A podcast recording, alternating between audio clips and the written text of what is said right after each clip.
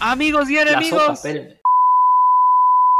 Amigos y enemigos, sean todos ustedes bienvenidos a Volando el Balón, el podcast de The Sports Log. Mi nombre es Juan Antonio Hernández. Es verdad, soy un payaso, pero ¿qué le voy a hacer? Como siempre es un gusto, un placer, algo increíble poder estar con ustedes compartiéndoles el micrófono. Es grandioso poder estar cotorreando con todos los que nos escuchan el día de hoy y posteriormente, ¿no? Porque lo bonito del podcast es que no importa cuándo nos estés escuchando, siempre estaremos presentes llegando hasta la comodidad de sus casas, de su transporte público, de su coche, donde sea que le estén, eh, le estén puchando play. Así es que, sin más por el momento, quisiera presentar a mi querido compañero de micrófonos, Ray Rodríguez. Ray, ¿qué onda? ¿Cómo estás? Espera un poco, un poquito más para llevar. Hola mi buen, ¿cómo estás? Yo también creo que la gente puede estar escuchando el podcast en el baño. Digo, es bastante... Es bastante... mm, ¿Cómo se dice? Inorto- ¿Inortodoxo? Eh, no es. Bueno, es- unorthodox. Ya estás pocheando. Ya ¿Qué está estoy pocheando, Poco ¿verdad? ortodoxo. Ya sé, poco, poco, poco, poco ortodoxo. Vamos a dejarla así. Pero bueno, si nos escuchan en el baño, pues esperamos todo salga chido por esos lados.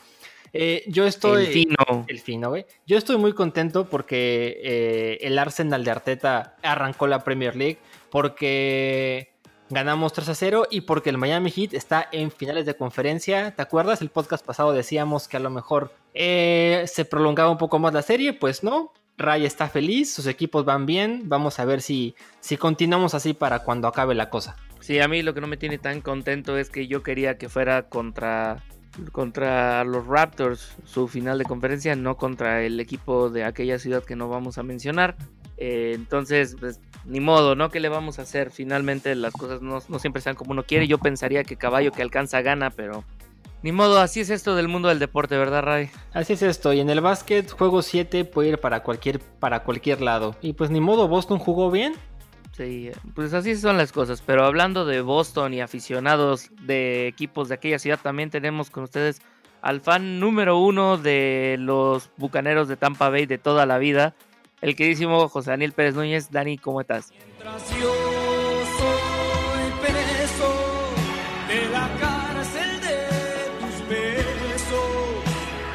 Buenas, buenas. Perdón. Este, pues ya me escucharon un poco enfermo. Do. Eh, do. Adobe Entonces, yo creo que me a, Núñez. me van a escuchar de Fedmo. Este, pues de aquí haciendo la batalla, feliz porque ya regresó la NFL.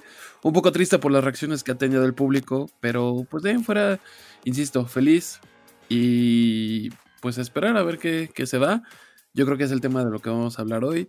Eh, Cam Newton, pues hizo su chamba y como sabes, obviamente yo soy Buck desde la cuna, obviamente. Ajá. Sí, claro, o sea, tú eres bucanero de toda la vida y efectivamente, Daniel, crees bien, tú tienes voz de profeta, eres vidente, yo creo, porque claramente no tiene que ver que este tema lo hayamos definido desde ayer, ¿verdad? Desde antier que íbamos a hablar de eso. Efectivamente vamos a hablar del inicio de la NFL y todo lo que ha sucedido, porque vaya que, que ha dado tema, ¿no? Exacto. Güey, no solamente tema deportivo, tema extra deportivo, eh, dramas de, de divorcios. Tenemos un montón de que hablar hoy. Está, es- el programa está chulo, güey. Sí, o sea, está buena la novela, está buenísimo todo lo que está pasando en la NFL. Televisa, TV Azteca, Imagen, tú también manda a tus guionistas. Ya no queremos las novelas eh, turcas que traes y luego, o brasileñas que luego ponen. Queremos que agarres a tus guionistas, que saquen la información de lo que está pasando en NFL. Y de ahí, Amor en Custodia, que estas son las novelas que valen la pena. ¿Cuál cuna de lobos? Estas son las buenas, señores. Porque vaya, qué novela, ¿eh? Esto del divorcio entre Belichick y Brady. Oh, por Dios. Exacto, o sea, ¿cuál divorcio de Mark Anthony y Jennifer López? ¿Cuál el noviazgo que tiene la Belinda con el Cristian Nodal y otras relaciones tóxicas? ¿Con- Esto es con- relación con tóxica, quién? señores. ¿Quién? ¿Con quién? Yo, yo no conozco a ese güey, jamás lo había escuchado hasta que a la fecha me dicen un tal Ay, por y yo favor. sé de quién es ese güey, pero bueno. Mm, ahora resulta que el niño nada más escucha Tchaikovsky, que no escucha otra cosa, pero hace rato andaba así con él, mami, ¿qué tú quieres? Y llegó tu tiburón.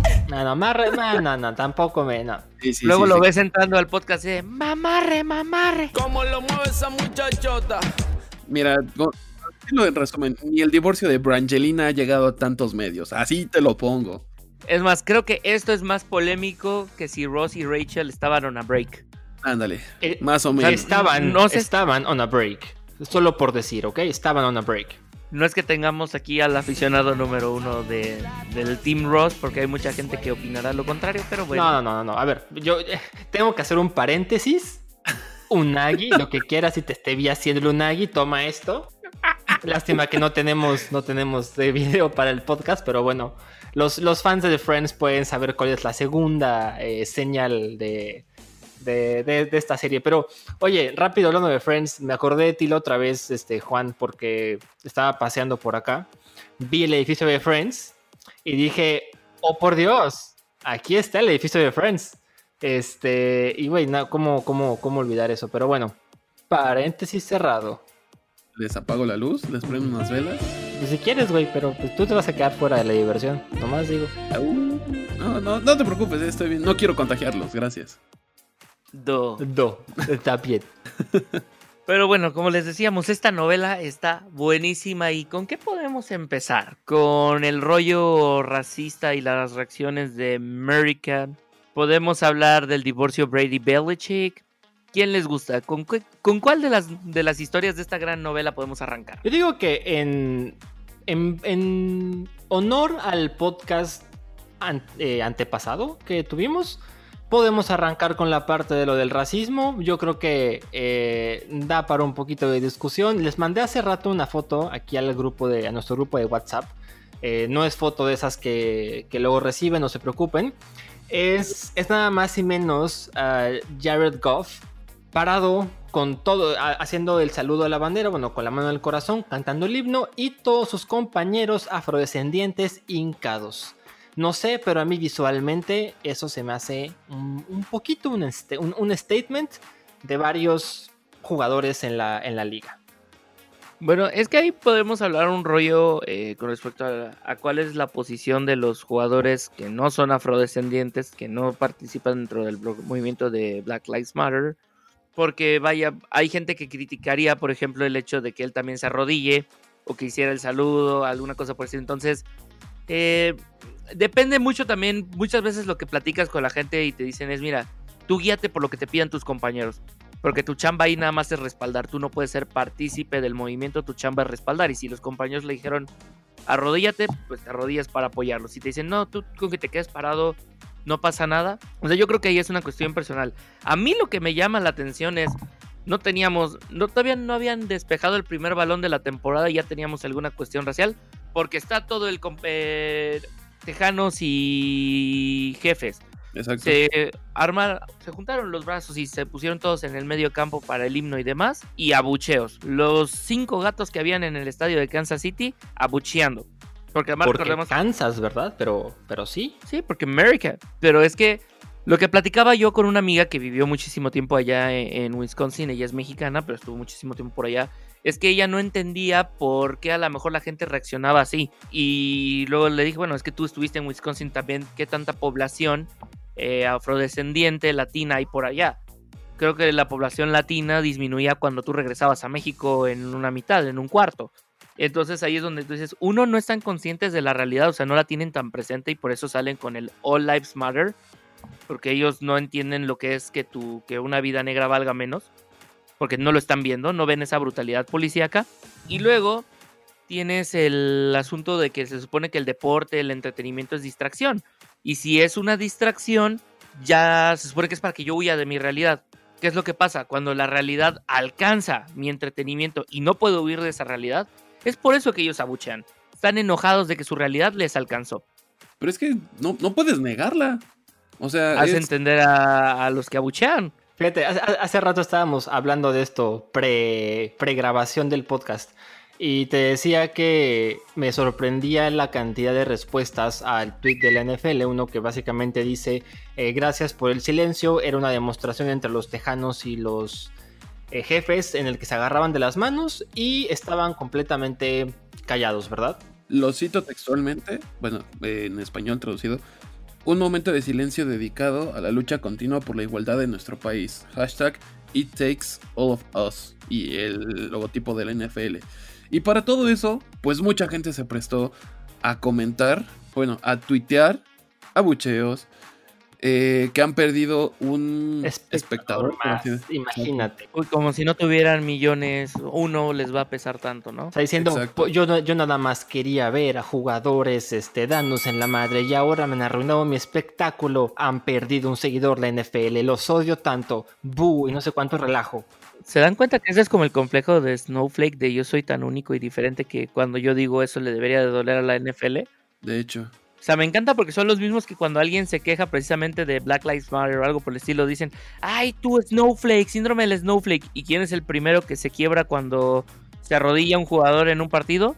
sí. Exhibit. A. Pero está, eh, Digo. está cañón porque entren al tweet. Ojalá podamos dejar ahí la liga para cuando se publique el podcast. Pero la cantidad, la cantidad de respuestas en ese tono es, es, es, una- es abrumador. La verdad, cuando lo leí yo decía, ¿qué onda? ¿Qué está pasando? Me sorprendió, me sorprendió. Mm, no, no para bien, que es lo, triste, ¿verdad? Pero Es que sí, sí, o sea, es, es- es increíble que tanta gente. O sea, el hate que se vivió en, en el estadio. Y eso que no había público, entre comillas. bueno, también, Súmale- también toca- estamos en pandemia. ¿Y qué hace la, la organización de Kansas? Vamos a meter un poco de gente, ¿no? Bueno, es que dependen de la legislación estatal, ¿no? Y cómo esté la situación en Kansas. A mí, por ejemplo, el que me preocupa es Florida. Jacksonville va a tener gente, bueno, tuvo gente, Miami va a tener gente. Y no hay problema, entrenle, compadre. Que sí, que un límite y etcétera, pero tú eres en la caldera junto con California, no manches, tú no puedes permitir. gente. Todavía, todavía te entiendo que en Nueva York lo quieran hacer porque aquí ya está la cosa controlada. Pero vamos, todo lo que es el Midwest, Florida, California y que se les ocurra, aunque sea el 20% de capacidad, hay una conglomeración de gente. ¿La NFL está ciega o qué? Pues es que. ¿O les vale 3 kilos? ¿O son trompistas como Daniel? No, no, no, tampoco. Pues es que, güey, bien fácil. America. Eh, pues es que sí, o sea, mira, estamos hablando de uno de los deportes más. eh, pues no en el nombre. controversiales. Exacto. O sea, no, no controversiales, porque pues no hacen tanta polémica como deberían de hacerlo, como lo hace la NBA, por ejemplo. Pero, eh, insisto, lo mismo que siempre hemos dicho, show me the money. Y pues es que, eh, de hecho, hasta la NFL pues permitió poner bocinas ambientales hasta 75 decibeles máximo, 70-75, cosa que a mí se me hace una tontería porque pues realmente un estadio lleno no es, no hace ese ruido, hace muchísimo más, tan solo vemos el domo de, de Nueva Orleans, que en el cual hasta hace retumbar los micrófonos de los comentaristas, Pues el Ah. récord lo tiene Kansas City, precisamente. de hecho, ajá, lo tenían lo- los Seahawks, pero Lo tenía Denver. Mm, hace Luego se lo llevó Seattle y después se lo llevó Kansas City. Ajá, sí, así es. Sí, bueno, pero a lo que iba con esto es de que sí es una edición muy tonta, muy, muy, muy tonta el hecho de que, ah, sí, vamos a abrir el estadio, que no qué. Ya ni siquiera Los Ángeles. O sea, ya ni siquiera los Chargers ayer con su partido contra Cowboys, que están estrenando estadio. Esa- bueno, porque los Chargers fueron a hacerle los honores a Bengalíes. tiene razón, tiene razón, tiene razón. Este, lo- los Rams, que están estrenando estadio, que poca madre de estadio, está increíble. Espérate, no, ya vas a ver la estrella de la muerte. Ah, ya, ya, ya, ya, ya va a empezar a vanagloriarse este niño de que, ay, sí, mi estadio nuevo, no sé qué tanto. Oye, estos, No, estos dueños este, Stan Kroenke del, de los Rams, yo estoy muy enojado con ellos, ¿eh? Porque a los Rams le invierten y le invierten y le invierten de mi pobre Arsenal, que traigo la playera aquí puesta, por cierto. Esos güeyes no, no son capaces ni de darnos 60 millones para un jugador. Pero está bien, ahí está, ahí está mi queja pública con, con respecto a los dueños de los Rams y del Arsenal. Se gastaron, y esa estadística sí lo vi ayer. En español no estoy seguro cómo se dice la conversión, pero en ¿Cuántos inglés, ceros? eh, lo- en inglés son 5 billones de dólares. ¿Que no son Es el estadio- miles de millones? Serán No. 5 mil millones. Por eso eh, es- ese era mi comentario. De miles de millones, entonces. Sí, o sea, nueve ceros. Exacto. Ahí está. 5 miles de millones en hacer el estadio. Hasta ahorita es el estadio más caro de Y toda la parte Jones les cooperó. Exacto. Por eso ellos estrenaron el estadio. Exacto. O sea, entonces, este, pues tenían con qué presumir y simplemente dijeron, no, solo los jugadores, el staff, punto. Así debe de ser. Pero bueno, ¿qué podemos hacer, no? La NFL siempre ha sido así. Lo único que nos queda esperar es que, pues, o la cuestión sanitaria mejore o que la liga, pues, tenga un poco de sentido común. Que, pues, parece ser que a Roger Goodell nunca se le ha dado eso. El único comisionado con sentido común parece ser Adam Silver. O sea, realmente de las tres ligas que tienen seguimiento fuerte en México, porque realmente de la NHL podemos discutir muy poco, que son las cuatro famosas ligas de Estados Unidos. El único al que tiene algo de sentido en la cabeza es el que no tiene un pelo de tonto, que es Adam Silver. Oye, y sabes que muy, muy curiosamente, el, lo, lo más divertido de ver ahorita, al menos yo sé que hay mucho hype por la, la NFL, pero al menos en términos de espectáculo, la NBA está con todo. Por ejemplo, este, claro. este nuevo como sistema de poner las videollamadas y hacer un, muchos cuadros como si fueran los fans. Está espectacular. Cosa que apenas intentó replicar el Manchester City en su estadio.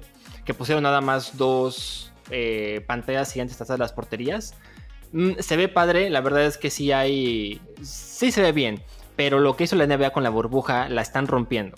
No, la burbuja de la NBA es una chulada. Digo, ¿por qué, crees- por qué crees que Juan se está eh, esperando a que abran su estadio de Las Vegas? Porque quieren aplicar la misma tecnología. O sea, si lo hacen, prepárate para que Juan Antonio le dé algo peor que el patatús. No, es que el- la estrella de la muerte está, está preciosa. No, Eh, no, mira, te lo puedo decir porque yo tengo familia de arquitectos que incluso no son nada aficionados al deporte.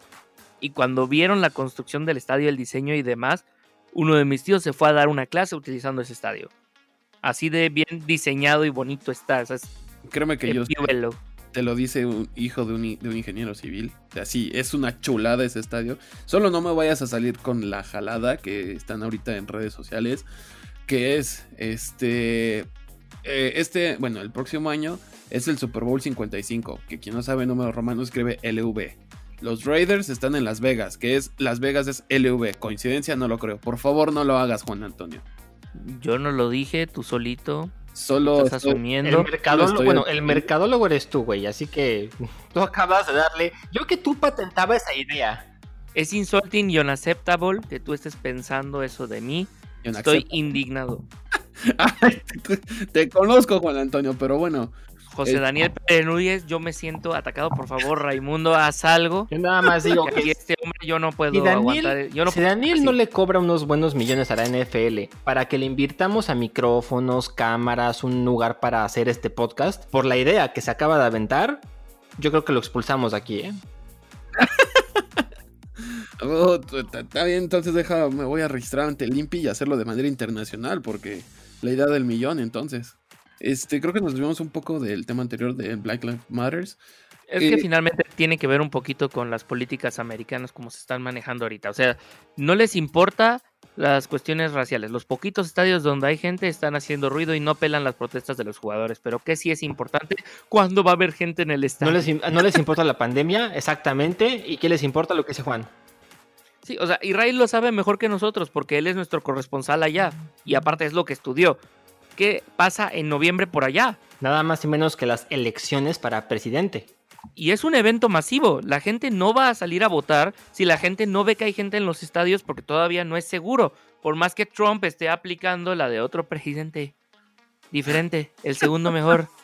Referencias. Por, por más que él salga diciendo eso, que por favor no, este, no se asusten, ya está controlado, pueden salir porque a él le urge que salgan a votar, porque por eso le da miedo que Joe Biden le vaya a ganar. A la administración actual, sí, hay una, no sé si llamarlo política, porque no puede ser política, pero sí hay una intención clara de hacerle ver a la gente que estamos más, pa- pa- no sé, estamos mejor que hace unos meses, que podemos salir y en gran medida tener gente en los estadios. Pues visualmente es un impacto. La neta es que yo no sé hasta qué punto está, la NFL como jugando este juego político, eh, algunos equipos con, con esta tendencia, porque es un poco irresponsable, sino un poco es muy irresponsable el asumir que ya estamos del otro lado cuando la neta es que no. Pues sí, pero hazlos entender, o sea, también tiene que ver este rollo donde tú dices, bueno, es que la economía se está frenando, bueno, es que estamos deteniendo todo. Pues sí, hombre, pero pues es que tenemos una pandemia. Nada más lo que nos vino a decir la OMS acá a México de, oigan, van a tener que hacer un encierro de ocho semanas porque de plano no lo están controlando por más que el preciso diga otra cosa, por más que López Gatel diga otra cosa. Y lo mismo está pasando allá, nada más que allá es por cinco. No, Sí, y, tú te vas ahorita al menos al todo la que es la región del Midwest, Florida, California, los números están espantosos. Espantosos. Yo porque tengo suerte de estar en Nueva York, no es porque la quiera hacer publicidad a mi ciudad, pero Mi ciudad, oílo. pues Ya de poblano pasó a ser de New O York. sea, se entiende, la mitad de los de, de Nueva York es Oye, poblana, pero tenemos oye, 3 millones acá, güey. No, ya, ya llevo un año viviendo acá. Pero y por eso ya ya güey. Ya también digo mi ciudad. Ya no, ya no reconozco las memelas, güey. Ahora puro bagel. Sí, al rato va a regresar a Puebla y va a decir, oye, que estas calles ya no ubico, yo ya no vivo acá, ¿no? Pero Yo ya no acá. a lo que voy es que esta ciudad es de las pocas que lo ha controlado. ¿Cómo que aquí no hay Jack in the Box? Ahora tú, estate, estate. ¿Dónde está Taco Bell? No conozco Taco Bell aquí Estate, en pues. Puebla. ah, no, no, ta- tampoco. Taco Bell es una. Eh, pero el punto es que es diferente aquí en Nueva York. Yo no sé cómo le van a hacer la, en la NFL para. No sé, e- está muy raro. Yo estoy muy enojado con lo que vi en algunos estadios este fin de semana. Y no nada, o sea, te digo, entra la gente y ¿qué es lo que está haciendo la gente? Quejarse de las manifestaciones. Y de nuevo, no es algo nuevo. ¿Cuántas veces porque algún jugador protestaba al gringo, se le ocurría a los Wasps, se le ocurría que era buena idea quemar el jersey que ya habían pagado? Porque eso le va a funcionar. O sea, ya vendí un jersey, ya me pagaron, haz lo que quieras. Exacto. Quémalo, es tu problema. Pues a mí ya me cayó mi lana. Pero finalmente es parte del problema. O sea, la realidad les está alcanzando y eso es lo que no les gusta. Por eso ellos también están protestando, pero no están protestando para arreglar la situación, están protestando para que su realidad no les alcance, para que ellos ya no pue- puedan seguir alegando ignorancia, puedan seguir pensando, es que eso es muy lejano, eso, eso pasa en el gueto, aquí no, en las ciudades grandes no. Ve por ejemplo Boston, Boston está catalogada desde hace años como la ciudad grande más racista, y si tú vas a Boston te dicen, no, realmente no, a menos que hables con las comunidades marginadas. Exacto. Y ellos son los que te dicen, es que no es el racismo que la gente se imagina de que te digan la N-word o te maltraten. Aquí no tienes acceso a nada porque no hay de los nuestros. Y la sociedad no, ahora sí que no, no se mezcla. Tú sabes dónde eres bien recibido y dónde no eres bien recibido. Tú sabes dónde puedes comprar casa si es que te llega a alcanzar y dónde nomás no vas a poder. En qué suburbio te van a echar a la policía porque te ven raro. Hombre, hasta para ir al estadio, que es lo que tanto les gusta ya ir a Fenway que es una de las catedrales del béisbol en Estados Unidos. Hasta para eso hay zonas donde no pueden entrar los afroamericanos. Eh, no, sí. Es que sí, está complicado. De hecho, inclusive hasta yo les preguntaría, ya que vimos todo este desgorro y todo, ¿qué opinan sobre las acciones que tomó la liga por todo esto de racismo? Y digo, no solo lo de que este, los jefes y los tejanos se abrazaron y los abucheos y cosas por eso. Pues mira, Espérame, es que eso no fue de la liga, eso fueron los jugadores, Bueno, nada más. ok, de los jugadores, tienes razón. Pero ahora, el hecho de pintar eh, después de la, de la Y, o sea, al final del campo, nada más poniendo All Lives Matter, y no me acuerdo qué otra frase pusieron. No, it nada takes más- all of us. Ah, eso. Y en el casco, eh, el Black Lives Matter. O sea, atrás, en chiquito. ¿Qué opinan ustedes? Porque a mí, la verdad, me enoja que nada más hayan hecho eso comparado con la NBA, que literalmente lo ponen en medio del campo. O sea, que se ve, que se ve porque se ve. Y no nada más, ah, pues ahí está como para que cumplir el requisito. ¿Qué opinan? Pues que para el estándar de la NFL ya es un avance y que deberían de... No deberíamos decir, no es suficiente decir, reconocerles que están avanzando y que solitos se van a dar cuenta. O sea, ya no, ya no están multando jugadores por protestar. Eso sí. ya, ya es un avance. O sea, ya no están. No las están incentivando, pero no están buscando evitar las protestas. Y yo creo que para el estándar de la NFL, ya vamos de gana. Pero si, empe- si em- si empezamos a ser permisivos con ellos y a decirles, ah, bueno, al menos ya empezaron a abrir los ojos, tampoco vamos a avanzar mucho. O sea, la situación no está como para que digamos, ay, qué bueno que ya no son tan racistas, ya son menos racistas, ya les importa un poquito más. Tampoco No, pero es que. no eh, manches. Y, y lo, y lo sabes, y si no, pregúntale ahí a, a Fer. Si se empieza a institucionalizar la protesta, ya no es una protesta. O sea, acá quienes tienen que definir hasta dónde llegan sus protestas son los jugadores. Ellos definen cómo se manifiestan y demás. Acá lo que ya tenemos de ventaja desde la institución que es la NFL es hagan lo que quieran, no me voy a meter. Ya es ganancia. O sea, ya los jugadores ya pueden ir estirando, ver hasta dónde les dan la oportunidad de manifestarse. Ahorita es, nos arrodillamos este, durante el himno y que suena eh, lo que en Estados Unidos le llegan a llamar el himno negro, que es el que suena inmediatamente después de que termina el himno nacional en los partidos de la NFL. Y le permite la NFL a los equipos poner alguna frase de It takes all of us, eh, end racism. Algunos jugadores pusieron el nombre de Brianna Taylor, que es parte del rollo de Say Her Name. Sí, bueno, la canción o este himno se llama Lift Every Voice and Sing. Ándale. Que es popularmente conocido en Estados Unidos, es como el himno de la comunidad negra allá, ¿no? Eh, para los que nos escuchan acá en América Latina y no están enterados, va por ahí.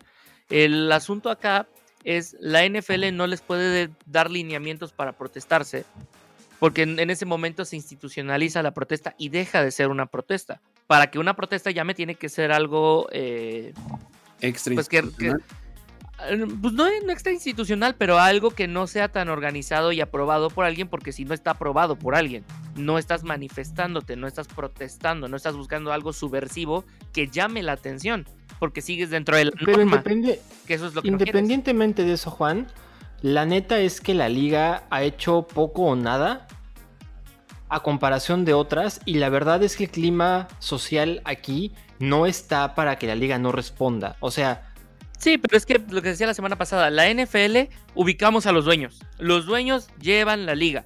En la NBA la llevan los jugadores. En grandes ligas los dueños mueven la liga también, pero si los jugadores quieren, paran la liga. Y ya lo han hecho. En la NFL necesitan empezar a empoderarse los jugadores. Porque los jugadores no han tenido una manifestación donde paren la liga. Los jugadores, verdad, aunque tienen una- un sindicato de jugadores muy fuerte, no están haciendo tanto uso de él. ¿Qué pasó cuando Kaepernick tuvo su problema? En lugar de que la- los jugadores salieran a respaldar a su compañero de profesión, no, le dieron la espalda. hasta cierto punto lo dejaron morir porque la liga no les estaba dando opciones para hacerlo. Porque esos güeyes sabían, si me paro con él, nos van a fusilar a los 10. Seamos uno, seamos mil. De que se muera uno a que se mueran todos, dijeron, pues, pues ni modo, le tocó a Kaepernick. Ahora que la liga está siendo más permisiva, es responsabilidad de los jugadores definir hacia dónde quieren llevar las protestas y la NFL tiene que ser quien lo permita. O sea, eso es a lo que vamos. O sea, la NFL no puede decirle a los jugadores cómo manifestarse, porque en el momento en el que hace eso, volvemos a lo que pasaba de, ah, puedes manifestarte, pero no te arrodilles en el himno porque te voy a multar. No, pero es que no, no lo están haciendo. Yo, yo hablaba más del campo, porque el campo, entre comillas, lo controla la NFL, entre comillas. O sea, Sí, sí, pero eso depende no, de cada equipo. El equipo decide qué frase pone. O sea, eso es nada más el dueño del equipo respaldando a sus jugadores. No es tanto eh, la protesta que decidieran los jugadores. Pero bueno, mira, el- la- lo de Kaepernick es un tema escabroso, tú lo sabes, tú mismo lo has dicho. Realmente le dieron cuello porque sus estadísticas ya no daban.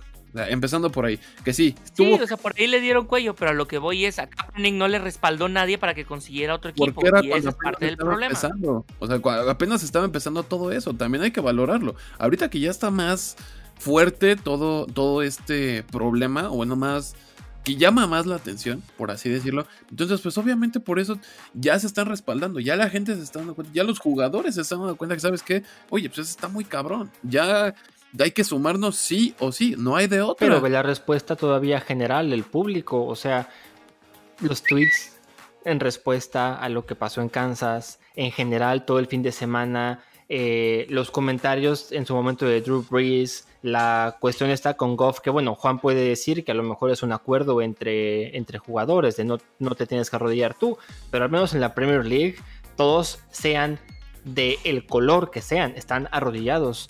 Eh, no sé, visualmente siento que la liga y también los jugadores no han tomado como tantas cartas en el asunto como uno como uno quisiera, la neta. Entonces, no sé, es, es, es algo que a mí todavía no me acaba de comprar. Estoy muy emocionado porque la NFL haya vuelto, pero la verdad es que sí tengo un poco de de sentimientos encontrados con respecto a las acciones que yo esperaría que tuvieran.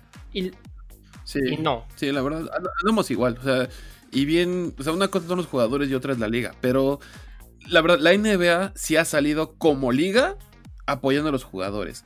La MLS ha salido como liga apoyando a los jugadores. La NBA nada más, ahí está, jugadores hagan lo que quieran. No, o sea, también la liga tiene que respaldar. No es nada más de que los jugadores, que sí. No es nada más, no es nada más decir, ah, pues no les voy a decir nada. O sea, yo sé, yo sé, yo sé que el que el que poco estorba ya ayuda bastante, pero eso es otra cosa a decir, ¿sabes qué? Aquí está el apoyo, me importa. Tú como jugador afrodescendiente me importas. Y lo que y lo que al menos la NFL parece ser es, pues hagan lo que quieran. Lo siento, no es suficiente. Estamos en un punto en el que dijimos el deporte y las ligas tienen que evolucionar y la NFL pareciera que al menos en el aspecto social sigue en pañales. Exacto. Pues sí, apenas están empezando. ¿Tú crees que la NBA se hizo en un día? Pero es que esto no, no lleva apenas A ver, dos años. Juan, o sea, Juan, Juan, Juan, 2016. Es que el asunto es este, desde que la NFL es consciente del cagadero que traen y desde que la NFL empezó, fue apenas a... O sea, Roger Godel salió apenas a decir, creo que la cagamos. O sea, yo también estoy de acuerdo con ustedes que están en pañales. Yo estoy de acuerdo que van mal. Pero coño, ya están empezando a corregir el No, camino. no, Pero apenas ¿Quién lo lo nosotros este año. decir por No, dónde pero lo está, lo está haciendo apenas este año. Las protestas empezaron fácil desde 2014. Por eso, y en 2014 Por la. NFL cagó, güey. Y no estoy diciendo hay que perdonar a la NFL. Para empezar, ningún cambio es retroactivo. Que eso quede claro. Sí, Eso sí. no podemos hacer que arreglen lo que ya la cagaron. ¿La NFL está empezando a corregir el camino? Sí. Y eso es a lo que yo voy. No estoy diciendo que ya es suficiente, pero coño, ya es un avance. ¿Quién va a determinar hacia dónde tiene que ir? No es José Daniel Pérez Núñez, no es Raimundo Baltasar Rodríguez Carrillo, no es Juan Antonio Hernández Gutiérrez. Son los propios jugadores que están allá. Déjalos que ellos vayan para allá. Y la liga lo que tiene que hacer es escuchar sus reclamos, aceptarlos y tomar en el cartas. asunto racial, en el asunto racial, ok, te puedo, puedo entender todavía tu punto. Yo sigo diciendo que, este, que, que- que- que quedaron mucho a deber, pero por ejemplo, en el aspecto de la pandemia, Juan, llevan desde febrero o marzo con este asunto, tuvieron para planear más que cualquier otra claro. liga y velos ahí con gente en el estadio. hoyo. O sea, ya sabemos que Roger Godel no es precisamente el hombre más brillante del mundo. O sea, aquí también para empezar es una cosa. Godel no determina si hay gente en el estadio o no, lo determinan las autoridades estatales. Cada estado es el que determina si puede o no haber gente. Y de ahí el dueño decide por su voluntad o no. Godel no puede mandar y decir toda la liga va a seguir sin gente en el estadio por cómo está constituida la NFL. Él no puede por cómo está constitu- O sea, el reglamento no se lo permite aún Pensemos que quiere, que yo estoy seguro que no. Pero supongamos, vamos a darle ese beneficio de la duda.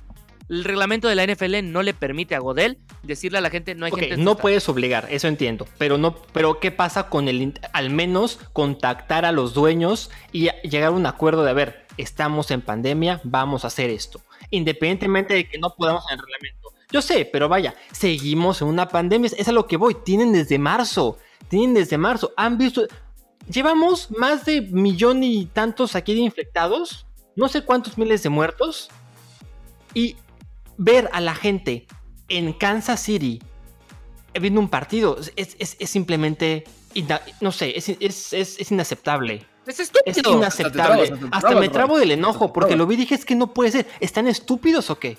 Es que ese es el asunto. O sea, hay gente en el estadio, como por qué? Pero de nuevo, depende de la legislación estatal. Depende de otras cosas que se van de las manos. Acá lo que me llama Tú la como atención- jugador, tú como jugador, tú como comisionado, como dueño, no puedes hacerte la vista gorda. Yo sé que, yo sé que eso queda a la legislación estatal, pero, pero vaya, tiene que haber algo. O sea, no, no- tiene que. Pero es que así de simple, como dueño de equipo puedes decir, ¿sabes qué? No se abre el estadio. Punto. Dueño del equipo. Es que Exacto. puede hacer eso. O sea, yo estoy de acuerdo con ustedes. El dueño del equipo debió tener cabeza. Aquí la crítica no debe de ser para tanto para Godel o para el gobierno del estado. El dueño del equipo es el que decidió abrir el estadio. A él es el que hay que encaminar las quejas. O sea, él tomó la decisión de abrir el estadio. Él tenía la facultad de decidir si se hacía o no. Él tenía la última palabra y él decidió, me importa más vender 18 mil boletos para tener más ingreso. Eso es el primer reclamo. ahí es donde empezamos con el rollo de justicia social. Ahí es donde empezamos con estos problemas. Porque estás exponiendo a jugadores. Y una cosa es exponerlos en un A estadio vacío, jugadores, una ciudad entera. cuerpo técnico y demás. O sea, nada más, acuérdense, de lo que, cuál es el que está acusado de ser la razón del rebrote y el boom culero que tuvo el coronavirus en El, el partido. El Atalanta Valencia. Exactamente. Entre ese y el partido del, de Liverpool contra el Atlético de Madrid, son dos partidos que no debieron jugarse y que se- separadamente tuvieron impacto en salubridad en toda Europa. Y ya lo dijo la OMS. Sí. Y lo dijo el- la, la Unión Europea, su división, no me acuerdo ahorita cómo se llama, de salud, pero básicamente la OMS de la Unión Europea salió a decir lo mismo. O sea, ya pasó en Europa. Pero ¿qué es lo que pasa? Estados Unidos al parecer no tiene, bueno, no es que de nuevo, no es que aquí estemos libres de pecado, pero hombre, allá una liga que uno asume que tiene más dinero, que tiene mejor infraestructura que las ligas que tenemos de este lado, tendrían que haber pensado mejor esto. No lo hicieron. Y de nuevo, estamos dependiendo de la bondad de los dueños, que ya sabemos que lo que les interesa es el dinero. De nuevo, ¿por qué los Pieles Rojas de Washington desaparecieron su mote? No porque finalmente escucharan los reclamos de la gente. Fue porque FedEx les dijo, si no cambias tu nombre, retiro mi patrocinio del estadio. Fue porque Nike les dijo, ya no voy a vender tu producto mientras tengas ese nombre. Y ahí fue donde Dan Snyder sintió el problema. No porque le cayera un cargo de conciencia, le llegó un cargo a la tarjeta. Y ese es el problema. Y ahorita a este hombre también se lo está llevando la fregada por todas las acusaciones de maltrato y acoso laboral. Lo mismo de siempre. Show me the money. Eh, todo se mueve por dinero y si le estás calando en la cartera, entonces pues es donde ya ahí entra el moralismo, a veces para bien o a veces no. Sí, finalmente ya se está viendo una esperanza para que avance la liga. Esperemos eventualmente se logre, porque eso es parte del problema que estamos, que está enfrentando la liga en la toma de decisiones de temas sociales. No son conscientes de lo que está pasando y están pensando exclusivamente en su cartera. Y cuando finalmente haya diversidad, es creo yo cuando se puede tener un verdadero avance. Ahorita, de nuevo, la NFL ya dio un primer paso. Y bueno, eh, la única forma de alcanzar el cambio es el primer paso. Si nunca lo dan, nunca se va a alcanzar. Entonces, nada más hay que esperar que le meta nitro, ¿no? Pues sí, sí, sí, sí, yo creo que sí. Es eh, importante que tengan que meterle nitro, que tengan que presionar. Porque, insisto, se tardaron cuatro años, por lo menos cuatro años, en hacer todos estos movimientos. Y bueno, hablando de avance, avancemos a nuestro siguiente tema que tenemos ahorita, porque no es la única novela. O sea, como les decíamos, esto tiene historias que, vaya, creo que Wes Anderson ya quisiera que se le hubiera ocurrido algo así de complejo. O sea, cineastas de arte. A ver, tú, Tarantino, tú que creo que creo que Tarantino sería el mejor director para hacer una película de todo el relajo acá. Sí. Mm, No Sería tanto, bastante sí. interesante. No, o sea, Tarantino, por, por ejemplo, cuestiones como Pulp Fiction, que sabe escribir varias historias en paralelo, Ah, eso ok, estaría sí. interesante.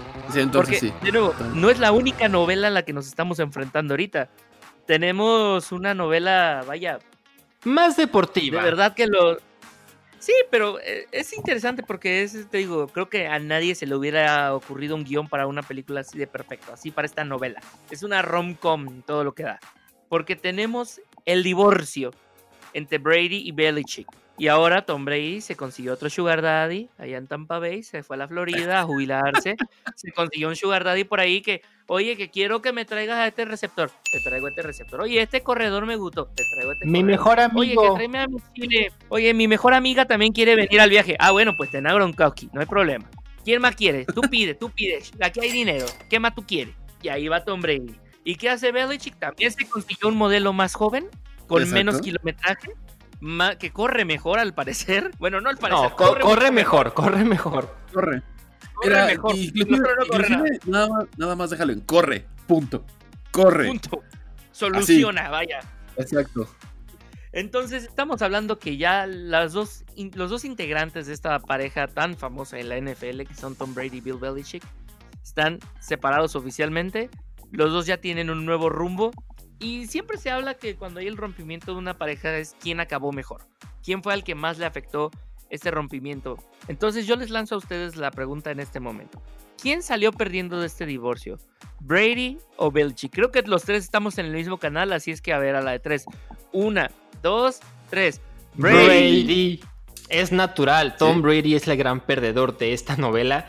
Eh, Exacto. mira, va- Por lo menos de esta primera en evidencia. en la ¿no? primera semana nos dejó para mí, dos puntos mm, bastante interesantes. El primero, Tom Brady no tiene el mismo gas de hace años y no importa qué tantos receptores y gente que quiera le traigan, no es lo mismo a, eh, Tom Brady de hace 2, 3 años. No sé si ustedes vieron las estadísticas de Tom Brady contra Drew Brees. Tom Brady dominaba ese, ese, bueno, dominó los últimos años ese duelo. Ahorita Drew Brees se lo comió por completo. La primera posesión de Brady, sí, fue touchdown con dos interferencias de pase. Y, y de hecho, la anotación fue un coreback sneak, ni siquiera un pase, fue un coreback sneak. Digo, que eso es, dos, exacto, eso es especialidad. Dos pues, intercepciones, dos intercepciones. Y a pesar de que tiene un, pues vamos a decir, un porcentaje alto de, pases completados, la neta es que se espera mínimo eso de un Tom Brady. Y, y, y te estás viendo muy noble, ¿eh? Con el mínimo. Mínimo. Entonces, Sí, o sea, el hombre sacó seis en su primer examen. bastante. Y se lo comieron.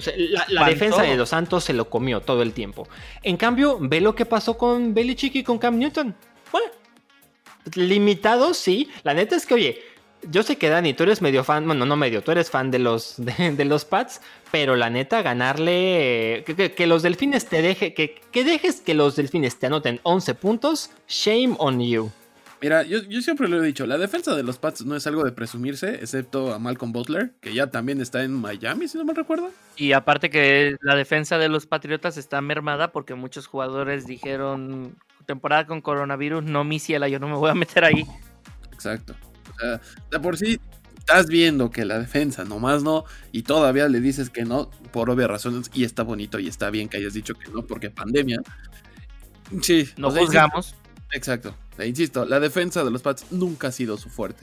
Eh, hablando de Tom Brady, sí, dejó mucho que desear, mucho, mucho que desear. Es algo que ya veníamos platicando desde antes de empezar a grabar.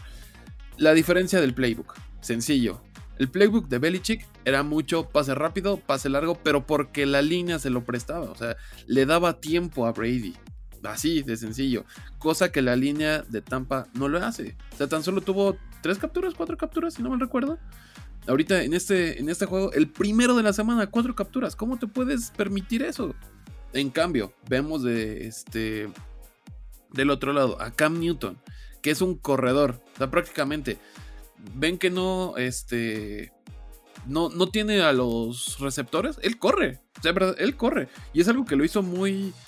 Pues no famoso, pero que le ayudó por lo menos llegar al Super Bowl 50 contra Broncos. Que lo perdió porque se vio muy novato, sí pero lo hizo llegar. Lo, perdió por andar haciendo sus dabs a cada rato. mira, el Cam Newton es un showman, ya lo sabes. Bueno, su traje amarillo de ayer, chingame la pupila, es un ejemplo, yo lo sé. Exactamente. Pero andaba de cocky, digamos. sí, eh, pero, la verdad, le sale y le queda. Seamos honestos.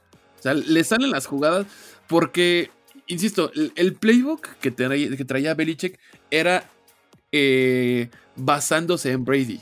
O sea, sabía que tenía brazo, sabía que tenía la protección. No contaba con que, no tiene piernas. Exacto. No, no contaba con que Newton y aún así dirás, tienen una, una temporada o bueno, unos tres meses, cuatro meses desde que llegó a, Boston pero vamos, o sea, también se le cruzó la, este, la, pandemia. No tuvieron scrimmage como para correr jugadas. Y me dirás, bueno, ok, entonces jugaron ofensa contra defensa. Tú sabes que no es lo mismo. No es lo mismo hacer un scrimmage de contra otro equipo o inclusive un 7 contra 7. O sea, que es, es de, de, los mejores. Pues no, o sea, simplemente no, no tuvo cancha. Eso hablando por Cam Newton. De Tom Brady, la verdad, sí soy muy fan de, de los Patriotas, pero no lo defiendo por el simple hecho de que pagó para entrenar dentro de las instalaciones de Tampa y decir, ah, es que no me siento canchado, güey. No, estás en una pandemia, punto. Aguántate igual que los demás. Porque Florida. Exacto. Entonces, Cam Newton hizo lo que se esperaba. O sea, tan solo la, primera anotación que dio, o sea, fue su, su carrera, que pues, insisto, es su especialidad. Entonces, nada más es adaptar un poco más la, el playbook de Belichick como para hacerlo a modo de que las mismas jugadas se prestan para que sean jugadas rotas y obviamente también acostumbrar a la línea de estar siguiendo todo el tiempo al coreback. ¿Por qué?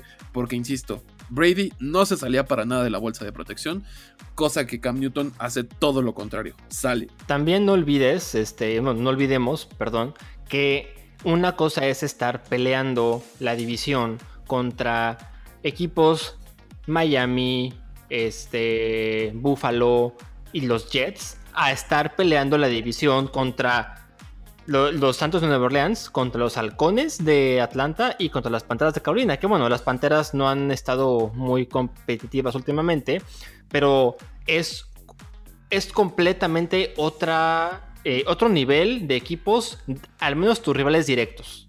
Mira, de Ya no Atlanta, la tiene tan fácil. ajá, mira, de Atlanta mejor ni hablamos porque recordaré un 24-3, es lo único que diré. Sí, bueno, Eh, Atlanta les dio más facilidades que Coppel y Electra juntos. Exacto. Pero mira, de, de esa división, los rivales más fuertes es, son los Santos. La verdad. O sea, las Panteras no tienen con queso. Este. Atlanta tampoco tiene con queso. O sea, no son ni quesadillas del DF, ni a eso llegan. Pero realmente le, le dieron una muy buena. eh, un muy buen examen de primera instancia a Brady. No lo superó. Ni modo. Ahora sí ya se va a dar el verdadero Brady. Y es lo mismo. Se la termina misma- la mentira, al fin, ya. Van a dejar de decir que es el mejor de la historia, porque el único argumento que le ponen es, tiene seis anillos.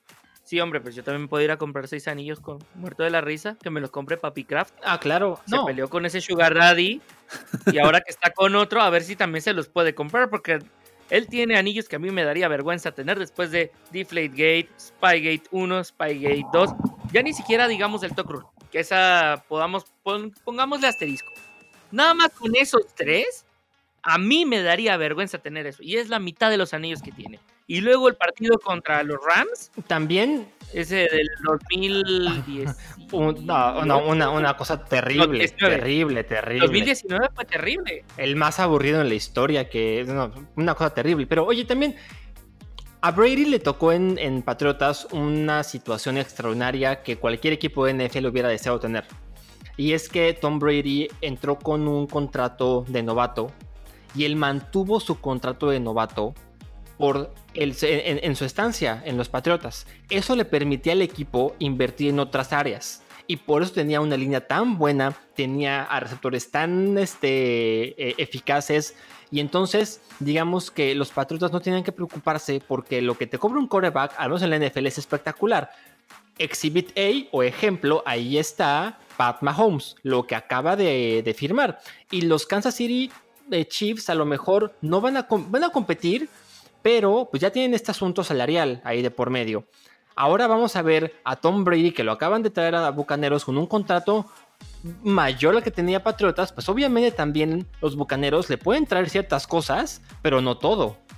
Claro, pero aquí es donde entra este rollo donde te tienes que dar cuenta que, a ver, sí, Tom Brady, eres una estrellita, lo que quieras, pero yo soy el gerente general y tú me puedes pedir traer 10 receptores, pero de nada sirve que te traiga los mejores receptores del mundo si en la línea no tengo gente que te proteja. Entonces también tengo que invertir yo ahí. Y de nada me sirve invertir en esos mismos 10 receptores que me cobran las perlas de la Virgen si no tengo una defensiva como Dios manda, porque si tú nomás haces 6 puntos, estos culeros me pueden hacer Claro, 7. Y no hay forma de invertir en todas las líneas si tienes un contrato tan grande con el quarterback. Lo de los Patriotas de estos años era la mezcla perfecta y la dinastía de los Patriotas para mí se entiende porque Tom Brady nunca exigió un contrato ultra, o sea, supermillonario y los Patriotas siempre tuvieron dinero para invertir en todas las áreas. Ahí está. Era jugador franquicia, o sea, punto. Él siempre ha sido jugador, bueno, empezó a ser jugador franquicia y ahí fue donde le salió la jugada a los Patriotas. A Robert Kraft, por eso no, no, no perdió tanto dinero. Pero seamos honestos, empezó a flanquear de la defensa. O sea, ya fue donde empezó a subir un poco más de dinero de Brady y en general toda la ofensiva.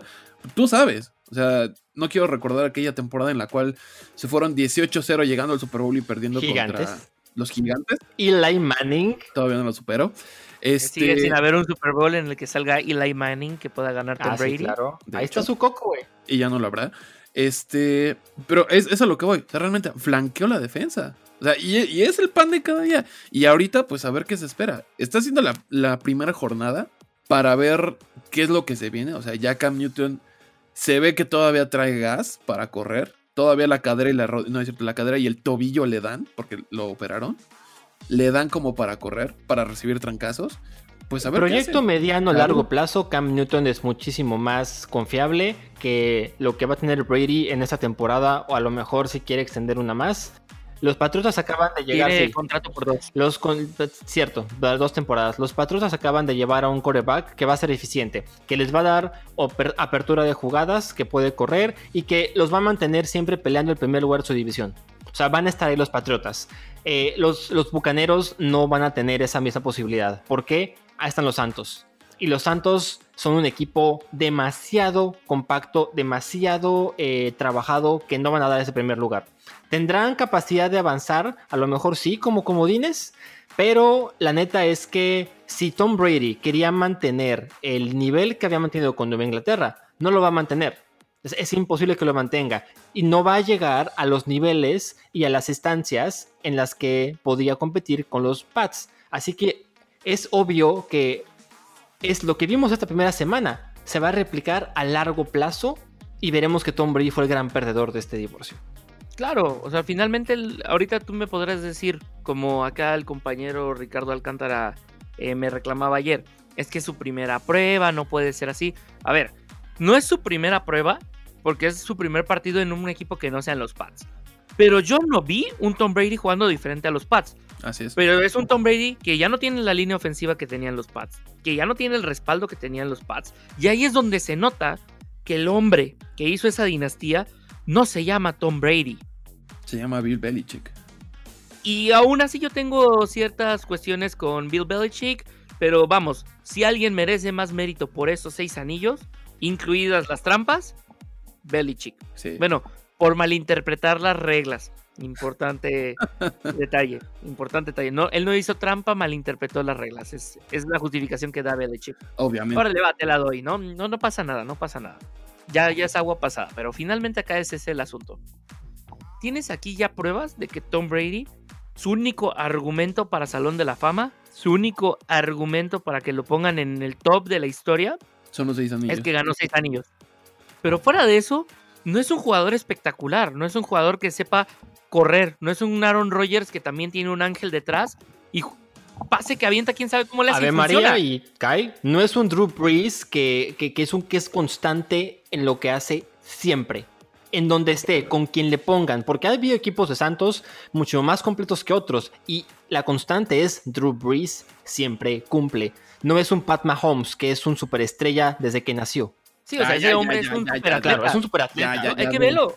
El hombre es, puede jugar béisbol si quiere. Y por eso tira como tira. El hombre jugó americano y estuvo también haciendo pruebas para básquet. O sea, este hombre podría ser un Bo Jackson. Lo que en su momento fue. O un Jim Thorpe. Si nos vamos más atrás en la historia. O sea, este hombre podría hacer lo que quiera. Porque es muy bueno. O sea, es un, es un super atleta Pat Mahomes. Y él sí va a estar en el top de la historia sin problemas. Desde ahorita lo Sí, podemos por decir. supuesto, claro, claro, claro. Ya de plano, Brady. apenas en su tercera temporada, ya de plano. Sí, es que ve los resultados que está sacando, ve el espectáculo que el hombre brinda y ve toda la variedad del arsenal. Si el hombre se logra mantener sano, va a ser una superestrella. O sea, lo único que le puede fregar la carrera es que Cuando lo tú implementas una nueva forma de atacar o de lanzar, eres especial. El cuate ha hecho el pase lateral y el pase que sale desde abajo del hombro una, una constante en su lanzamiento. Es algo que rompe defensivas. Tira como shortstop. O sea, es algo que rompe defensivas. Es algo, es algo revolucionario. Eso ya te habla de un güey que va para grande. Y su conocimiento del campo es otra cosa. O sea, el hombre sabe dónde está todo el mundo sin voltear a ver. Claro. Entonces, tú como defensivo lo sabes. Normalmente lees los ojos del core. Sí. Este hombre sin ver sabe dónde está su compa y voltea en tres segundos. No alcanzas a reaccionar. Eso Bueno, es lo que tiene. Pero ¿cuánto le costó llegar a lo que tiene ahorita? Insisto, es su tercera temporada. Nada más. La, la primera temporada no, no le dabas, no le dabas eso. La primera. La primera temporada, cuando llegó, no apostabas eso por él. Lo empezabas a ver jugar y dijiste, hombre, creo que aquí hay algo. Y ve hasta dónde llegó. Se enfrentó a tus niños en final de conferencia. Sí, eso sí es cierto. Y después, al año siguiente, campeón de Super Bowl. O sea, ese hombre en sus dos temporadas, 100% efectividad en llegar a playoff. Sí, eso sí es, tiene, tiene razón. Y ahorita va encaminado a una tercera. De nuevo, si el hombre se mantiene sano, sin tú- no problemas va a no ser uno de los exageres- No grandes. exageres que va a una ter- tercer te- postemporada, te la compro. Pero llegar a Por eso, Super Bowl, allá voy. O sea, Ve, el equipo llegar que a Super. Bowl, te la fracaso, yo sí creo que por lo menos llega a la final de conferencia y ahí va a haber tiro, yo creo, con los cuervos de Baltimore. Sí, a eso Y iba ahí es un precisamente. volado. Pero de que llega, llega. Y volvemos al punto de lo que te digo de 100% de efectividad en llegar a playoff. Y un coreback que te da esa constancia de llegar a playoff es lo mejor que te Y puede ahí pasar. está, lo acaba de decir Juan, la siguiente gran rivalidad del NFL y que me da mucho gusto ver que tiene que ser Pat Mahomes contra Lamar Jackson. Ellos son los dos jóvenes que tienen que ser la, el, el estandarte de esta nueva y rejuvenecida NFL. Ahí está, esta temporada va a ser súper súper interesante para ver cómo se desarrollan los dos. Si Pat Mahomes puede mantener el, el rendimiento de élite que ha tenido en las últimas dos temporadas y si Lamar Jackson va a dar el paso que ya dio Pat Mahomes. Lo que alguna vez intentó ser Russell Wilson con Kaepernick, pero pues no salió. Vemos. Nomás no eh, se pudo. Sí, no. Pero pues vemos ahorita ya un- una nueva rivalidad. Y va a estar muy bueno, porque sí, sí, sí, sí, la verdad sí, sí son muy buenos, este, muy buenos jugadores, piezas claves, igual como Tyson Hill de los Santos. O sea, el hombre puede hacer todo. Punto. Entonces, yo creo que va a ser un reto interesante.